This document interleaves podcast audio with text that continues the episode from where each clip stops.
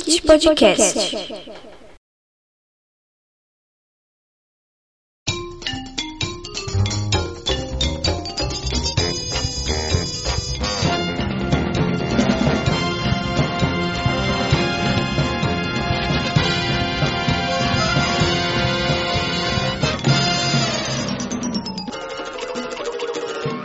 Sejam bem-vindos ao reboot do podcast mais querido do sul da Bahia, ou pelo menos o podcast mais querido por Easy. Hoje iremos tratar de um tema que eu acredito ser muito popular entre 10 em cada 10 pessoas que nasceram após 1995, que é Cartoon Network. E contamos com os comentários sempre ponderados de Lulinha. Oi, pessoal, sou fã da Juniper Lee. Inclusive, você me lembra um pouco a Juniper Lee. Obrigada, essa é a minha meta de vida. Eu pintei o cabelo de rosa só pra parecer com ela. É uma boa referência, gosto disso. As piadas sempre inconvenientes de celofane. Oi, gente, o cartoon não ficou sem graça, você que ficou velho. E as lacradas sempre tombadoras de Easy. Oi, gente, é um prazer estar de volta e no desenho As Terríveis Aventuras de Billy Mandy, eu sou o puro osso. Easy foi a patrocinadora deste tema, o que já reitera o que eu falei no episódio de Desventuras em Série, que Easy é uma pessoa que não supera a infância. Ela é incapaz de aceitar que ela é uma mulher universitária, dona de sua própria vida, Dona de mim. e precisa relembrar tudo aquilo que a fazia feliz quando ela tinha 8 anos de idade. Estou reclamando? Claro que não. Por isso, roda a vinheta.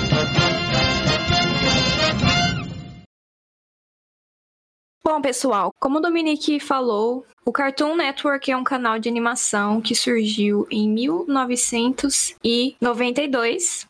Mas eu não vou me deter no Cartoon Network como um todo, vou me deter em Cartoon Network Brasil, porque todas as animações que eu assisti para este episódio durante a minha vida foram dubladas. Mas quis pontuar a origem porque é importante e porque o canal é americano. Pra falar sobre a Cartoon, a gente tem que falar um pouco da história da Cartoon. Ela foi ao ar em outubro de 92 e ela é um canal que foi criado pelo Ted Turner. Ele comprou filmes da MGM, comprou desenhos da Warner e alguns clássicos da produtora Hanna-Barbera, que é famosa em vários desenhos que marcaram nossa infância e a infância de nossos pais, porque é muito antiga.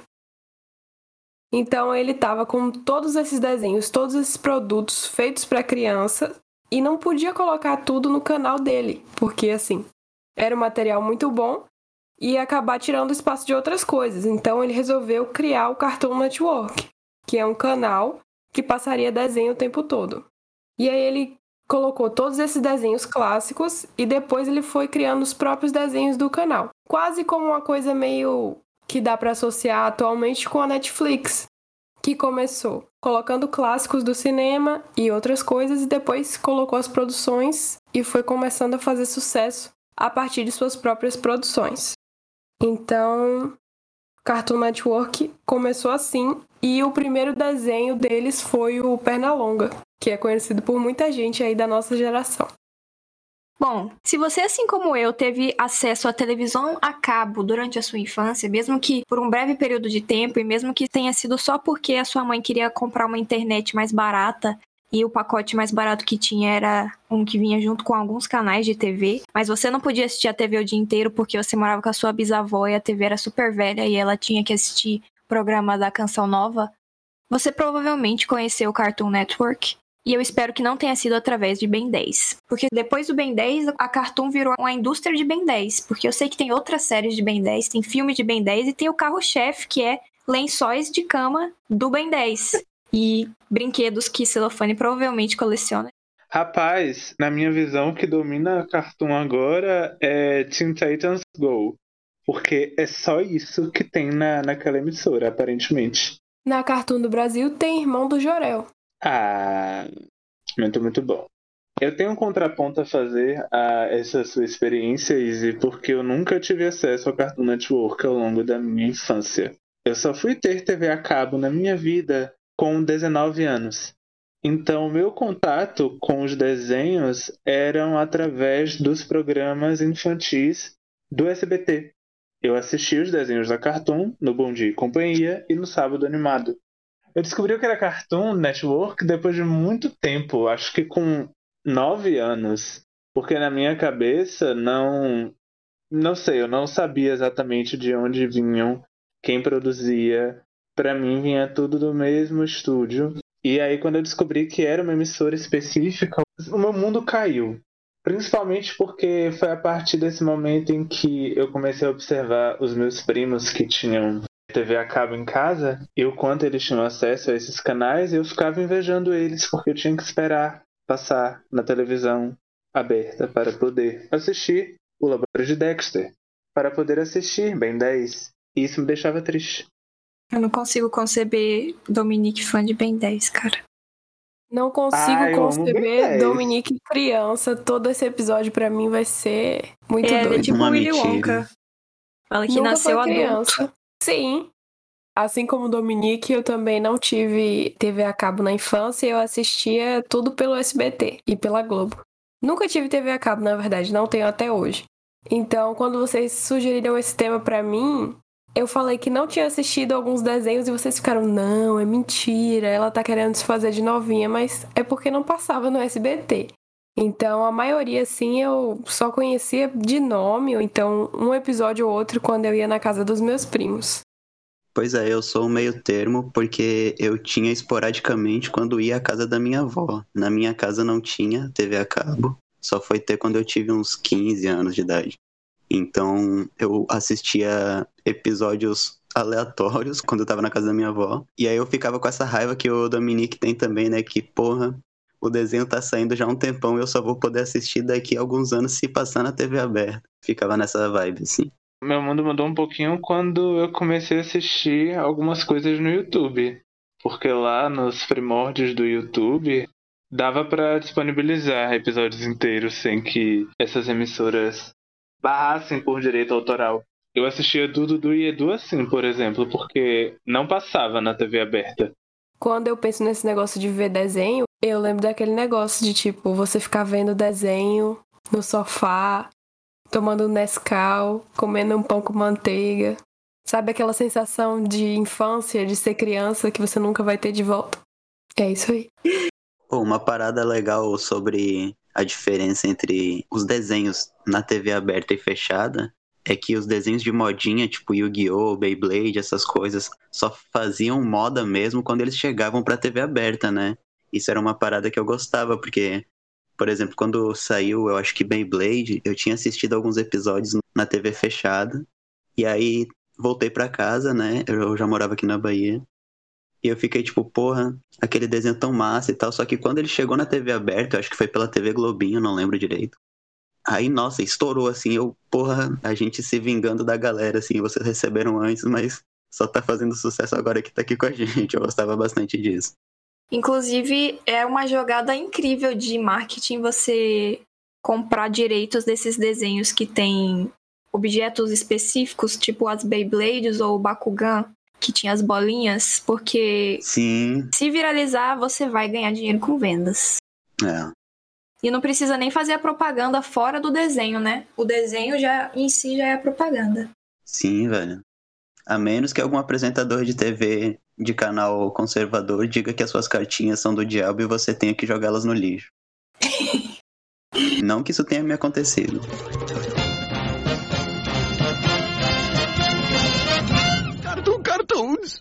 Na TV aberta existia um horário específico para você assistir desenhos, e geralmente esse horário era de manhã, perto da hora do almoço, e para quem estudava à tarde era triste porque você tinha que parar de ver desenho para tomar banho para ir para a escola. E no Cartoon não, porque ele é um canal voltado para animações, então tem desenho o dia inteiro, o que possibilitou o surgimento do fenômeno chamado Adult Swim, que é um subcanal dentro do Cartoon que passa desenhos com temáticas mais adultas, de violência ou temática sexual. E eu me lembro de ter tido acesso ao Adult Swim acidentalmente uma vez, e eu fiquei muito confusa. Eu senti que eu tava tendo um sonho, delírio de febre, sabe? Que eu tava vendo desenho e de repente passou pro Adult Swim E começou um negócio super estranho, galera falando palavrão, eu fiquei, meu Deus do céu, o que, que aconteceu aqui? O Cartoon caiu. Derrubaram o canal. E aí eu passei pro Discovery Kids, porque aquilo ali não estava apropriado para mim. Uma criança muito sábia, pelo menos usando a televisão, né?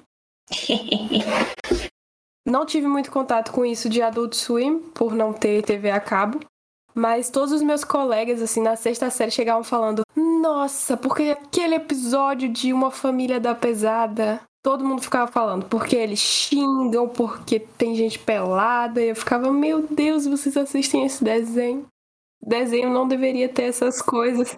É importante também dizer que recentemente Adult Swim virou uma trend muito grande no TikTok, na qual as pessoas inseriam a logo da Adult Swim em situações do dia a dia ao som de uma música que eu não sei se tem a ver com o canal, porque eu só tive um contato acidental com o canal, então eu não sei do que se passava lá direito. Mas é uma trend muito bacana, eu gostava e eu sentia nostalgia por coisas que eu nunca cheguei a viver.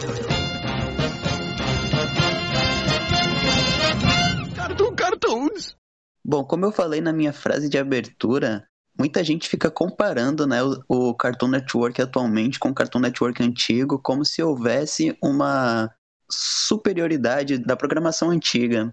E assim, na minha opinião, isso não existe, sabe? Eu acho que são tempos diferentes e qualidades diferentes. Eu gosto muito dos desenhos antigos, mas também gosto muito de desenhos novos, assim. Um dos meus preferidos dos antigos era o Laboratório de Dexter, porque eu adorava a ideia de você ter um laboratório no fundo da sua casa e ou no subsolo da sua casa e você construía robôs e viajava para o espaço e todo tipo de coisa. Mas também tem desenhos muito legais agora e o meu preferido é Hora de Aventura, assim, eu simplesmente amo Hora de Aventura. Eu tenho bonequinhos como o Dominique provavelmente ia citar, mas eu fui mais rápido. Tenho ursinhos de pelúcia. Eu tenho até uma espada do fim pendurada aqui no, na minha parede, porque eu realmente amo muito esse desenho. Eu achei que quando você falou de fase atual da Cartoon, achei que você ia falar dos desenhos atuais, porque Hora de Aventura começou em 2010, só que ele acabou em 2018, né? E foi, eu lembro que ele se popularizou muito na mesma época que apenas um show se popularizou. E aí eu Sim. tive contato com esses dois desenhos mesmo sem ter TV a cabo, porque viram um fenômeno grande na internet. E aí eu lembro que rolava muita conversa sobre como esses desenhos eram disruptivos no sentido de abordarem umas temáticas muito complexas, assim, meio adultas, mas não inapropriadas para crianças, e ter um, uns episódios até meio gore, meio alucinógenos, e com certeza ambos desenhos foram concebidos depois de overdose de drogas psicotrópicas. e aí eu lembro que eu ficava, caramba, olha o que o cartoon virou. Mas eu gostava desses desenhos, acho que eles são muito bons. A Hora de Aventura é incrível mesmo. É sensacional. Sim, principalmente pelo background extremamente rico, né? Que o próprio cenário te mostra e que às vezes você deixa passar, né? Porque ah, é só um desenho de criança. E aí quando você vai juntando as pistas, assim, você constrói toda aquela complexidade de storytelling. E nossa, as cores são maravilhosas. Ah, não sei, eu amo demais a Hora de Aventura. Ah, emocionou, emocionou. Emocionei. Eu nunca assisti. Meu Deus! Ah, não, velho. Eu assistiu nunca vi Hora da episódio? Aventura. Eu Vergonha. nunca vi Steven Universo. Ah, não, velho. É. Nunca vi Gumball. Quem São chamou muito esse cara? véi. A fase recente do cartão eu não assisti. Meu Deus! nada. O cara não se preparou. Vergonhoso. Cara, a trilha É, sonora de Hora realmente. de Aventura é incrível. Porque é uma parada completamente assim. Do nada, um ukulele com acordes dissonantes, com uma melodia que vai pra um lado e a, a voz vai pra outro. E você fica assim, tipo, caralho, isso não tá nem rimando, mas é muito bom. É, eu acho genial, cara. A aventura vai começar. Todos juntos vamos visitar o mundo de Jake, seu amigo fino. Diversão é aqui. Além disso que você comentou, Celofane, acho que a Hora de Aventura trouxe inovações em aspectos de representatividade também, porque tem uns, uns personagens muito diferentes do que a gente está acostumado a ver nesses desenhos que popularizam muito. E o primeiro Sim. que me vem à mente é a Princesa Caroço, porque chamam ela de Princesa Caroço, ela é uma princesa, mas ela tem voz masculina. E aí, em primeiro contato, é um choque, porque você não espera que uma princesa tenha uma voz daquela. Nos desenhos, geralmente, não, não retratam princesas dessa forma. E é algo muito natural, que é. Ninguém questiona isso no desenho em momento algum, e eu acho isso bem legal. Exatamente. É, é um dos temas principais, assim, ne- nesse aspecto. A naturalidade como. Não só hora de aventura, mas como você colocou também apenas um show e principalmente Steven Universe, tratam temas que deveriam ser tratados com naturalidade, com essa naturalidade propriamente dita, né? Eu acho isso muito bacana. Dessa era do cartoon e pulamos todas as anteriores, eu devo dizer que O Incrível Mundo de Gumball é certamente o melhor desenho que eu já vi na minha vida inteira. E eles misturam muitas técnicas de animação. E a dublagem é sensacional e os personagens são muito cativantes e é extremamente engraçado. Eles abusam muito de metalinguagem de um jeito genial e eu pago muito pau pra esse desenho, gente. Se você nunca assistiu Incrível Mundo de Gumball, recomendo que o faça, está disponível na Netflix. Essa foi pra você, Dominique. É muito bom, velho. essa eu não vou É assistir. muito bom mesmo. Se o Celofane Assista tivesse sim. me recomendado, eu teria assistido. Se Lolinha tivesse me recomendado, eu teria assistido. Mas como foi easy, eu me recuso. Um dos problemas de Steven Universo pra mim é que tem muito filler. Tem muito episódio. Eu comecei a assistir eu amei esse desenho, mas é muito grande, sabe? Não é igual Hora de Aventura ou Incrível Mundo de Gumball, que foi mais fácil pra mim. Mas assim, é um ótimo desenho, é perfeito. É muito bom, os personagens são muito bons. E concordo com o que vocês falaram dessa nova fase e de como os desenhos mudaram, sabe? trazem outras narrativas, outros significados, outras formas de animação, não fica só a mesma coisa, e essa quebra é interessante. Então eu acho que nessa nova fase do cartoon, não a fase atual de 2021, que essa tá um pouco fraca, mas essa fase recente do cartoon foi muito boa. Véi, mas eu tenho um assunto polêmico aqui, hein? E titio avô? Tio Avô, eu sei que ele é um desses desenhos totalmente nonsense. Que eu nunca cheguei a assistir, porque na época eu não tinha cartoon e não tinha interesse suficiente para buscar outras formas de assistir. Mas eu me lembro que os colegas na escola comentavam como se fosse a febre do momento, assim, cara, olha como eu sou incrível, estou vendo um desenho que não faz sentido nenhum. Eu odeio esse desenho. Bom dia. Bom, a gente começou falando sobre gerações mais recentes de desenhos, mas eu gostaria de fazer uma pequena viagem no tempo para comentar também desenhos mais antigos. E eu vou iniciar essa fala comentando os primeiros desenhos que eu me lembro de assistir no Cartoon, que eram da era de A Mansão Foster para Amigos Imaginários, tinha Hi Hi Puffy e a Miyumi Show, tinha As Terríveis Aventuras de Ah. Billy Mandy, tinha um dos melhores produtos audiovisuais já criados, chamado Coragem, o Cão Covarde, também conhecido Ah, como o excelente. personagem mais cativante da história da animação mundial. Porque ele é um cachorro cor-de-rosa que tem muito medo, mas quando a necessidade de salvar seus entes queridos surge, ele é destemido. Ele é coragem. Sua ente querida, né? Porque Exato, ele só se exato. importa com a Muriel. Sabia que a novela Irmãos Coragem foi inspirada Ah, desenho não. Coragem, o Ah, não. Não, você, super, você superou o celofane agora. Parabéns. Porra, parabéns, velho. A Nete Claire agradece Excelente. túmulo dela. É, foi ela que fez a novela? é? Foi. Não, foi a Muriel. Vou pesquisar agora, que eu não acredito em Nossa você. Inspirada na vida dela com Eustáquio, exatamente.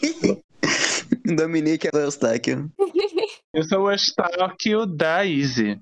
Todas as pessoas se identificam com um dos três protagonistas de Coragem, ou com Coragem, ou com a Muriel, ou com Eustáquio.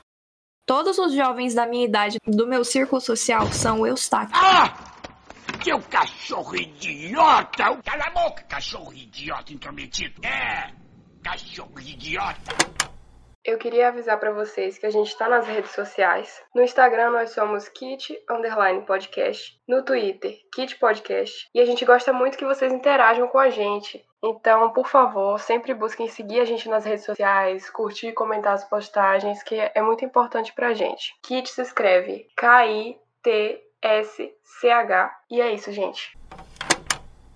Tem um aspecto de coragem que eu gosto bastante, que é o cenário completamente isolado da sociedade. O, lugar literalmente se chama Lugar Nenhum e é uma casa no meio de um deserto. Tem poucos outros elementos no cenário, assim, quando eles mostram a casa num plano geral. E aí, isso só reforça a sensação de que, meu Deus, o Coragem tá completamente ferrado, porque todo episódio tem um demônio, um alienígena, um mafioso, um ladrão, para ameaçar a integridade da família dele, e ele não tem a quem recorrer. Então, o Coragem, ele é realmente um cão corajoso, porque ele tá sozinho, cuidando de dois velhos senis, e ele consegue. Pô, você falou de alienígena, vocês chegaram a assistir um desenho chamado Invasorzinho dessa época? É de Não. coragem? Não, mas ele é assim, bizarro também. E é dessa época. É da Cartoon? Coragem. É. Quer Não dizer, vi, não. Eu acho. Talvez seja mais antigo. Eu tava pesquisando sobre coragem e eu descobri que ele se originou em um curta de animação que foi exibido em um programa de curtas que a Cartoon tinha. E o episódio piloto, que é esse curta, ele não tinha nenhum diálogo. Era só o Coragem fazendo e o Eustáquio fazendo que ele tira a máscara do bolso e faz isso pra assustar o Coragem, né? É muito bom. E aí depois, né, eles adicionaram falas, os personagens falam e eu acho muito interessante esse tipo de desenho que não tem diálogos escritos, diálogos em uma língua que nós conhecemos. Sim, sim, eu acho isso muito massa. Essa forma de interação deles é muito legal, assim. Se eu não me engano, o Coragem chega a falar, assim, mas muito raramente, né? E eu adoro esse tipo de narrativa. Bom, ele sabe falar Muriel. Temporadas seguintes ele não, não fala coisas, frases. É, eu lembro dele falar algumas coisinhas. Sobre isso que Izzy falou dos curtas que teve que foram escolhidos, que a Cartoon fazia isso direto, né? De apresentar uns desenhos curtas que muitas vezes não tinham fala, e aí depois era escolhido e refeito, ou só alterado. Uma coisa que me assustou bastante quando eu fui fazer a pesquisa foi o episódio piloto de KND. Porque eu nem acreditei, eu falei, meu Deus, eu pesquisei errado, Eu que também. KND é esse? Que não tem os meninos, tem aquele vilão. Não tem nenhum. E aí tem um, Não um tem nenhuma das macaco, crianças. tem um macaco e uma criança loira. E aí eles ficam lá e o vilão. Eu nem assisti, porque eu falei, não, tá errado, Eu não é o assisti. KND. Aí eles reformularam tudo e o vilão continuou, mas eles focaram nas crianças. E KND virou outra coisa totalmente diferente e muito boa. E foi o sucesso que foi, Sim. né? Cara, eu, Eu, amo eu também assisti Eu esse piloto, Lulinha, e eu fiquei muito confusa, porque eu ficava esperando, não, agora, agora a turma do bairro vai chegar. Aí não chegou em momento algum. Só que o, o chimpanzé é muito bonitinho, ele tá de fralda, e ele faz um monte de bagunça, e é muito engraçado ver o macaquinho fazendo bagunça no laboratório do cara lá. Eu achava a KND simplesmente genial, assim. Quando eu assistia aquilo, eu olhava assim, caralho, eu vou sair pela rua, juntar um monte de lixo e vou construir uma casa na árvore e dominar o mundo. achava muito massa como ele- o desenho colocava essas coisas como possíveis. E, de certa forma, uma perspectiva infantil acerca da vida adulta, né? De como é ser chato ser adulto e tudo mais. E hoje em dia eu posso comprovar. Mas eu adorava, adorava KND. Uma proposta completamente genial. Sim, Celofane. E eu acho interessante que a proposta do KND é crianças rejeitando a autoridade dos adultos. Então eles criam um clube que é para se rebelar contra os adultos. Eles rejeitam aquela, como é, a molecada da rua de baixo, porque os, eles se dobram aos, aos adultos. Eles obedecem às ordens e cumprem as regras dos adultos, mas o KND não. O KND tem sua própria consciência infantil e rebelde. I'm not like other girls. Essa é a vibe do KND.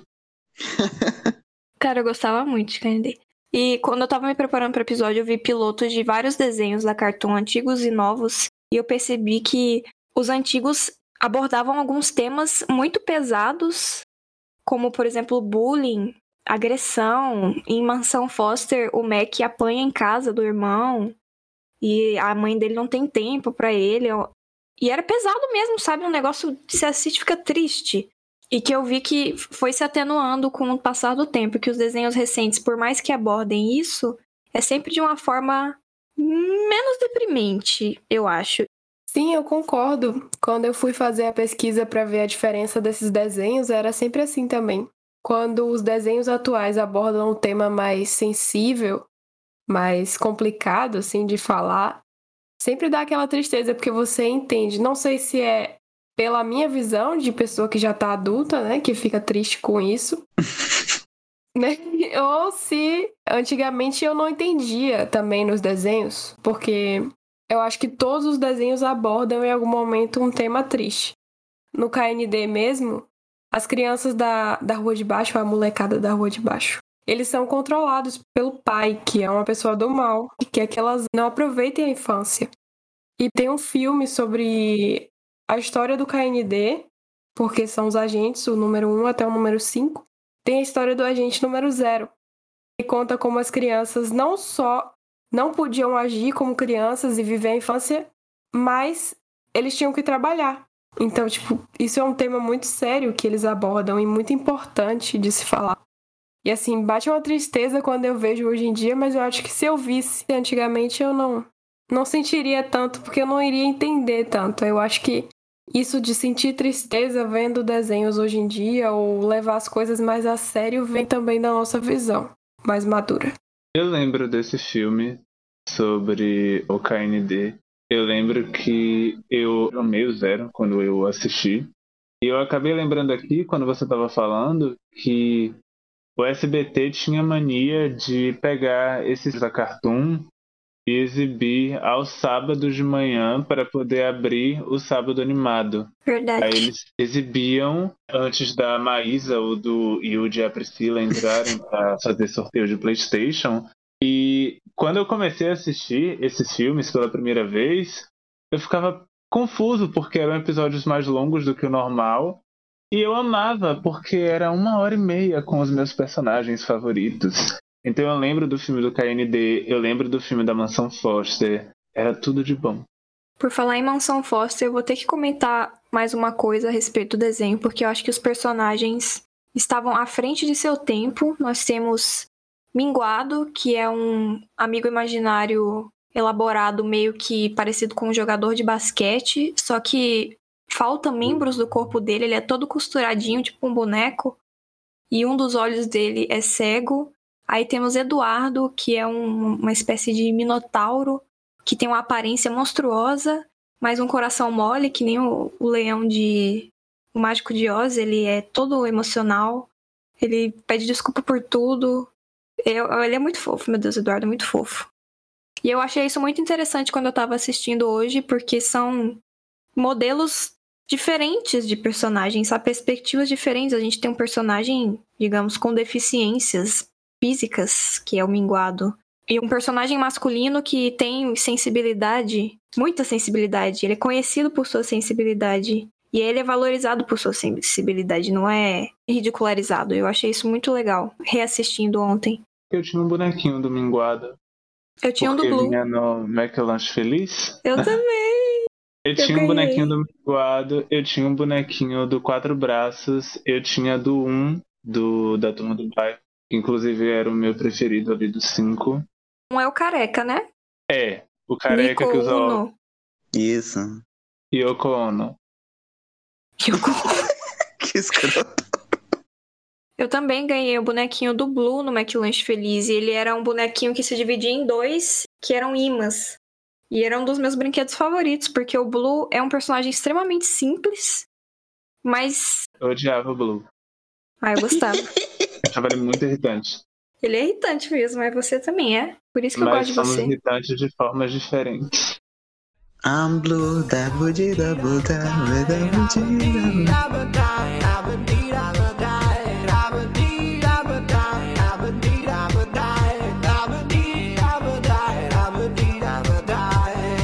Eu queria trazer outra referência, que era uma referência que não estava na nossa pauta, mas eu acho que tem a ver, que quando a gente comentou sobre a Adult Swim, no caso desenhos adultos que a Cartoon começou a desenvolver lá para o início da década passada, eu acredito que isso tenha sido consequência do sucesso de um produto específico que não é original da Cartoon. Ele é um desenho canadense, mas que ganhou fama no mundo quando ele foi distribuído pela Cartoon, que é Ilha dos Desafios.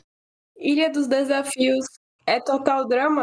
Tudo É o isso. que Survival Luzes, fez. drama, ação. Isso, Lolinha. No Ah. limite é uma ofensa a tudo que Survivor fez desde 2000, gente. É sério, Survivor é espetacular. Eu ainda vou provar isso pro resto do mundo. Ilha dos Desafios, ele é baseado primariamente no programa, mas ele faz referências a diversas tendências que você encontra em reality shows.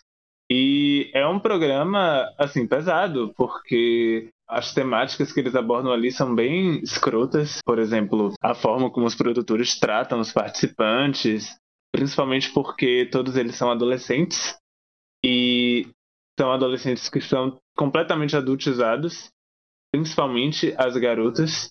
Elas são levadas ao extremo da erotização, são levadas ao extremo da caricatura em alguns momentos é um tom de sátira que dá para você entender que é sátira, mas você fica ali naquele sentimento divisível entre rir e sentir vergonha ali do que está acontecendo.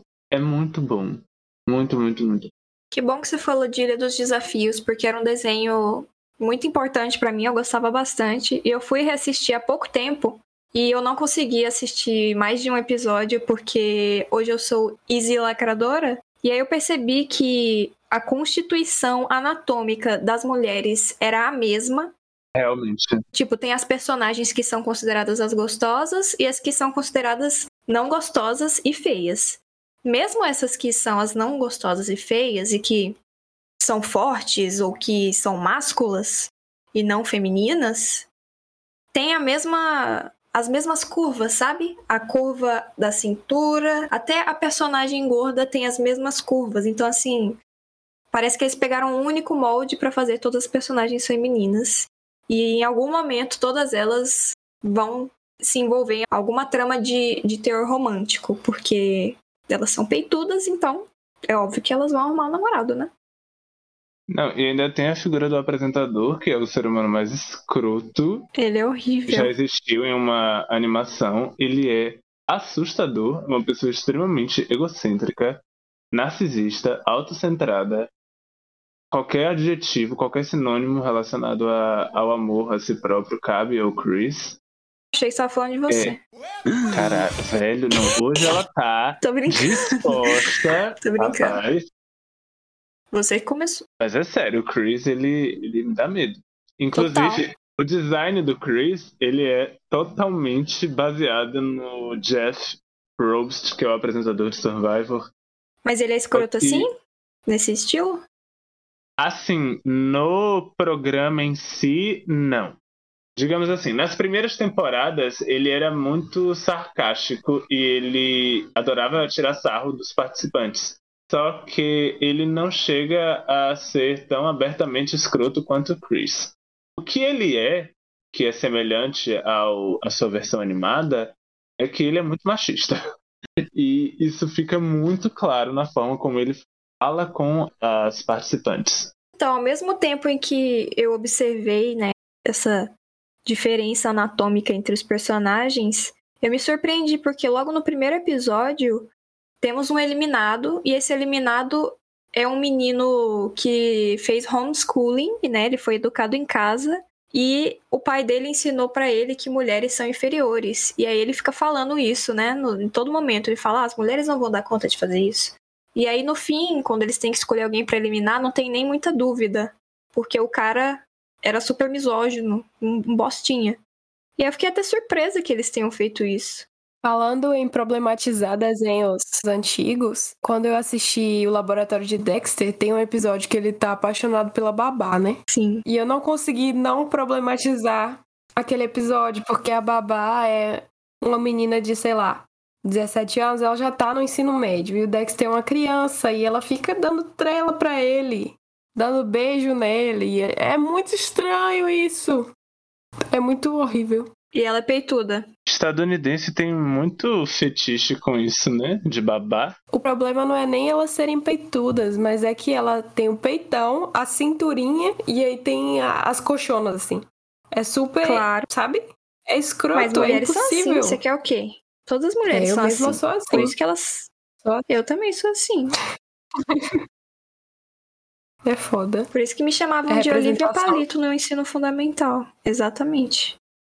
A Olivia Palito é a única representação normal de um adolescente. Também tem as meninas super poderosas. Ah, mas elas são crianças. Droga. Porra, eu assisti o filme das meninas superpoderosas no cinema, velho. Foi muito foda. Ah, eu queria tanto ter tido essa experiência. Eu não era nem nascida.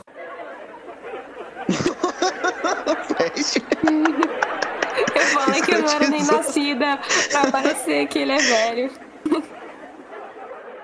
Ah, cara, foi muito massa. Porque, assim, o filme das meninas superpoderosas, ele tem esse caráter disruptivo também, porque a gente é introduzido ao surgimento das meninas superpoderosas em toda abertura, né? E o filme reconta o surgimento delas. Então elas nascem e elas não sabem lidar com seus poderes. Então um bagulho meio The Boys, assim, sabe? Tipo, ah, eu vou É bater massa. palmas e destruir metade da cidade. É muito irado. E tem o surgimento do macaco louco também. Por falar em macaco louco, Verdade, verdade. no piloto de Mansão Foster, quando eles estão lá, quando o Mac tá conhecendo a mansão e os habitantes, né, que são todos amigos imaginários, a menina fala assim: "Ah, tem, não sei se é a menina ou se é o minguado, fala assim: "Tem as crianças que são menos criativas, então elas só copiam o que elas veem na TV". Aí tem o macaco louco. O macaco louco é um dos amigos imaginários que estão na Mansão Foster. Que massa. A criança que copiou ele é doida, né? Imagina ter um macaco louco como amigo imaginário. Uma coisa que eu percebi também nessas gerações mais recentes de desenhos, como Gumball e Hora de Aventura, que são desenhos muito caóticos, que apresentam muitas informações de forma muito rápida, e eu percebi também esse contraste, é que eles fazem muitas referências à cultura pop e a outros produtos do cartoon, e é referência toda hora, toda hora tem referência. Cartoon Cartoons! É, então, gente, a gente estava falando sobre desenhos, sobre televisão. E atualmente, essa não é a forma que as crianças têm para assistir desenho, né?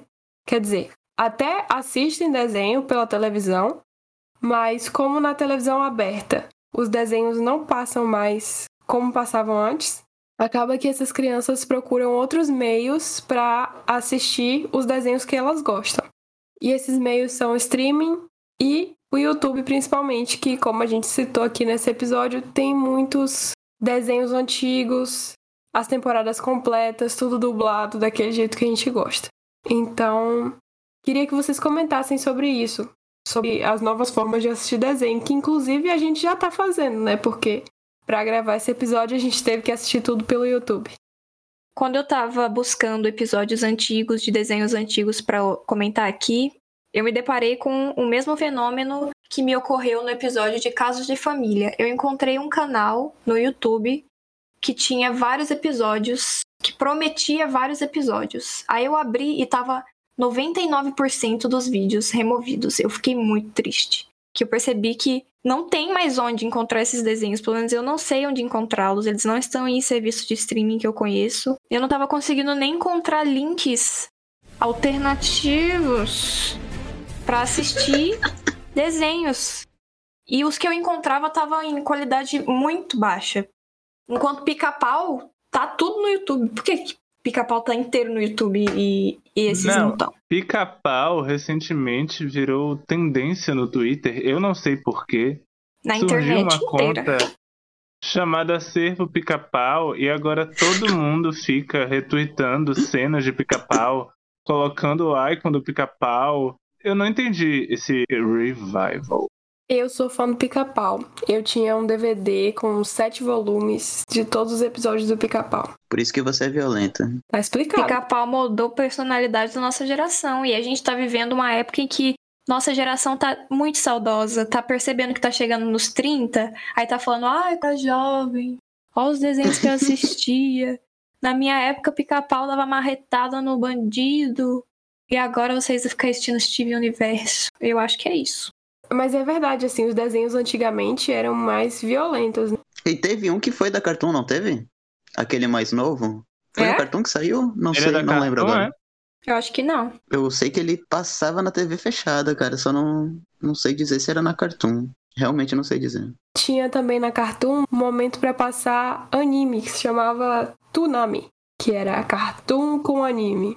E aí passava Dragon Ball, One Piece, Naruto. Eu conheci a existência de Naruto a partir da Cartoon Network. E eu tava muito interessada. Eu me lembro que passava as chamadas falando em breve. E era um, um desenho que envolvia demônios e ninjas. Eu fiquei, meu Deus, isso parece tão perigoso e clandestino e proibido que eu tenho que assistir. Só que aí antes de estrear, cortou a TV a cabo. Só pra sanar sua dúvida, Celofane, o Pica-Pau Novo, ele é transmitido pela Cartoon aqui no Brasil, mas ele não é um original Cartoon. Ele é Ah, da então Universal é isso. e ele passava na Fox, nos Estados Unidos. Olha só, pode crer. Nos serviços de streaming, tem a opção Kids agora, onde eles guardam todos os desenhos possíveis. Eles só deixam os desenhos adultos na Netflix, entre aspas, normal. Então é uma zona assim completamente separada, geralmente branca ou rosa, bem lúdica para poder atrair crianças. E eu acho isso assim, eu entendo o porquê, né, de você colocar um espaço específico para crianças, mas eu, sei lá, me dá um pouquinho de vergonha de entrar lá para poder assistir algum desenho que eu gostava na minha época. Então, eu nem uso esses serviços para isso, embora me bata à vontade. Eu me sinto mais confortável assistindo no YouTube. Assistir Barbie no YouTube, hein? No YouTube, já que eu não rodo mais os DVDs piratas que eu tenho da Barbie. Gente, estamos nos encaminhando pro fim do episódio e ninguém falou de Dudu, Du e Edu. Eu estou ofendida. Que esse desenho era muito bom e o que fazia ser tão grandioso era a dublagem brasileira. Pô, eu lembro que teve um episódio que é uma cidade inteira feita de papelão. Aquilo ali me marcou de uma forma que até hoje eu uso papelão pra construir coisa aqui em casa. Mas, por falar em Dudu do Edu, queria fazer a pergunta de encerramento deste episódio, que é a seguinte: Qual desenho do Cartoon Network mais te marcou e por quê? Essa pergunta vale também para os nossos ouvintes. Comentem aí. Para mim é muito difícil escolher um desenho só que me marcou do Cartoon, porque cada fase é diferente e o estilo dos desenhos mudou muito com o passar do tempo. Então, assim, da fase antiga do Cartoon, eu diria que Juniper Lee, com certeza, porque é um desenho muito incrível, eu adoro toda a dinâmica do desenho, tudo. E atualmente, eu diria que Hora de Aventura, Steven Universo, toda essa geração nova que a gente falou agora é muito marcante. Mas assim, o favorito clássico mesmo é Juniper Lee. Pra mim é muito difícil escolher um favorito, porque pra falar a verdade, eu tenho lacunas muito grandes de memória da infância. E, na real, eu escolho esses temas nostálgicos porque eu tô tentando preencher essas lacunas e descobrir o que fizeram com minha infância, porque eu não consigo lembrar de nada. Eu sei que eu assistia desenho todo dia, o dia inteiro, mas tipo assim, eu tava fazendo a pesquisa pro episódio, eu- toda hora eu descobria um desenho que eu era muito fã e eu simplesmente não lembrava que existia. Então, eu elenco talvez Coragem o Cão Covarde como meu favorito antigo, e o atual, O Incrível Mundo de Gumball. Tenho dificuldades para escolher favoritos de qualquer coisa, principalmente se é ligado ao meu passado, porque me marcaram de formas diferentes, então eu não consigo elencar um preferido. Então eu penso em Hi Hi Puff e Miyumi, que a gente não comentou e eu quero bater em vocês porque é muito bom. Ou o Laboratório de Dexter também, porque eu adorava o fato do Dexter ser implicante e genial. Ou até mesmo as meninas superpoderosas, porque é algo que influenciou muito a minha vivência enquanto gay. E porque tem pessoas que comparam a minha voz com a voz do ele. Parece mesmo. Pior que parece mesmo. Eu já ouvi isso de mais de uma pessoa. A gente não falou de Hi Hi Puff e Miami, porque vai ter um episódio só pra isso. O Miami. O Miami. Puff, Yami, Yami, Yami, Puff. Nhami. Muito difícil esse nome. Bom, o desenho que mais me marcou foi Hora de Aventura, tanto pelo aspecto, os aspectos técnicos também, quanto pelo universo que eu acho maravilhoso e muito imersivo e a forma de lidar com todos os temas que são tocados ao longo dos episódios, eu acho tudo muito maravilhoso e genial. Bom, pessoal, espero que vocês tenham curtido mais essa jornada. Do herói.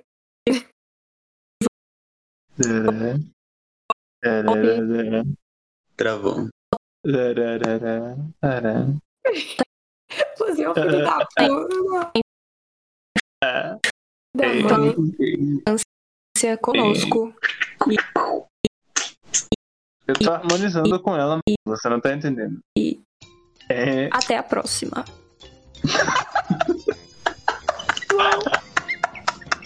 Ficou muito bom, véi. Oi. Oi. Oi. Oi. Se você não aproveitava esse fio, eu nem botava, eu não botava nada não. Eu deixava assim. Eu tô falando sério.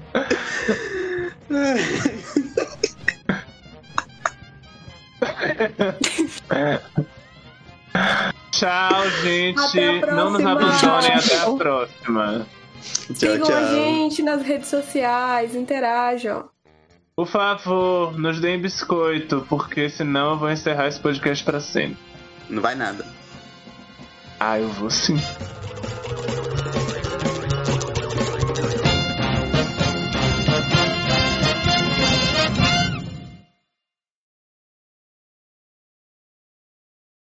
Travou de novo. Não, não travou Ah, não. tá. Só tá pensando, gente, vixe. Tá acordada, Anitta. Oh.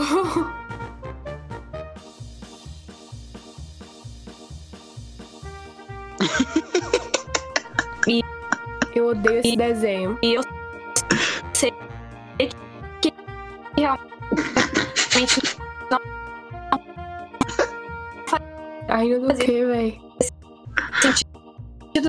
Travada aqui. Travou pra você I também? blame it on your love. Travou. Every time I fuck it up. Dominique é muito I escroto, velho. your Véi, você tá sendo muito escroto. I do. Véi, vocês são muito escroto. Acho que tem alguém na porta. Hello, hello. Sou eu. Toque, toque. Idiota.